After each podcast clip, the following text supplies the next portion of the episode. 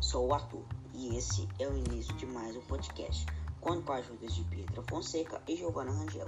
O tema é sobre o novo coronavírus. O novo coronavírus foi descoberto na China por causa de uma série de casos de pneumonia com origem desconhecida. Ainda não há comprovações científicas que demonstram como o coronavírus surgiu na espécie humana. Muitas pessoas acreditam que o vírus foi criado em laboratório chinês. Ainda quem diga que o vírus veio do morcego. Na primeira hipótese, o vírus teve contato parcial com os humanos por meio das fezes e saliva do roedor, e com isso foi adaptado aos poucos para atacar. Outro diz que o vírus passou do morcego para o humano de forma mais rápida por ter passado essa evolução natural de forma silenciosa. Alguns cientistas acreditam que o pangolim é o único mamífero com escamas tenha escamas tenha sido um hospedeiro intermediário do vírus.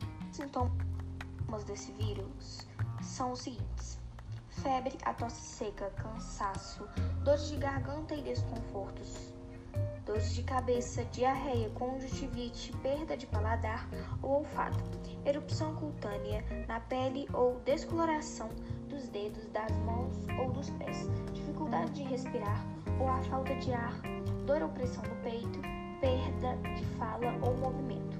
As maneiras de prevenir contra o Covid-19 são lavar as mãos com frequência e usar álcool gel, manter o distanciamento, uso de máscaras, ficar em casa, não tocar nos olhos, no nariz ou na boca, cobrir o nariz e a boca com um braço dobrado ou um lenço ao tossir ou espirrar.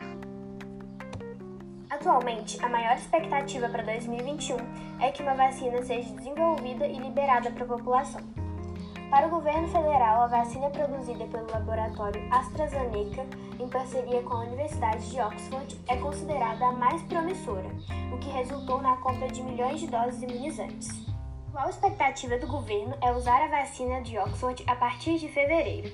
O presidente Jair Bolsonaro também entrou em embate direto com o governador de São Paulo, João Dória, sobre a vacina produzida pelo Instituto Butantan, em parceria com o laboratório chinês Sinovac. As doses da vacina serão aplicadas em um primeiro momento nos idosos e nas pessoas com comorbidades, como também em profissionais da área da saúde que enfrentam diretamente o vírus Covid-19.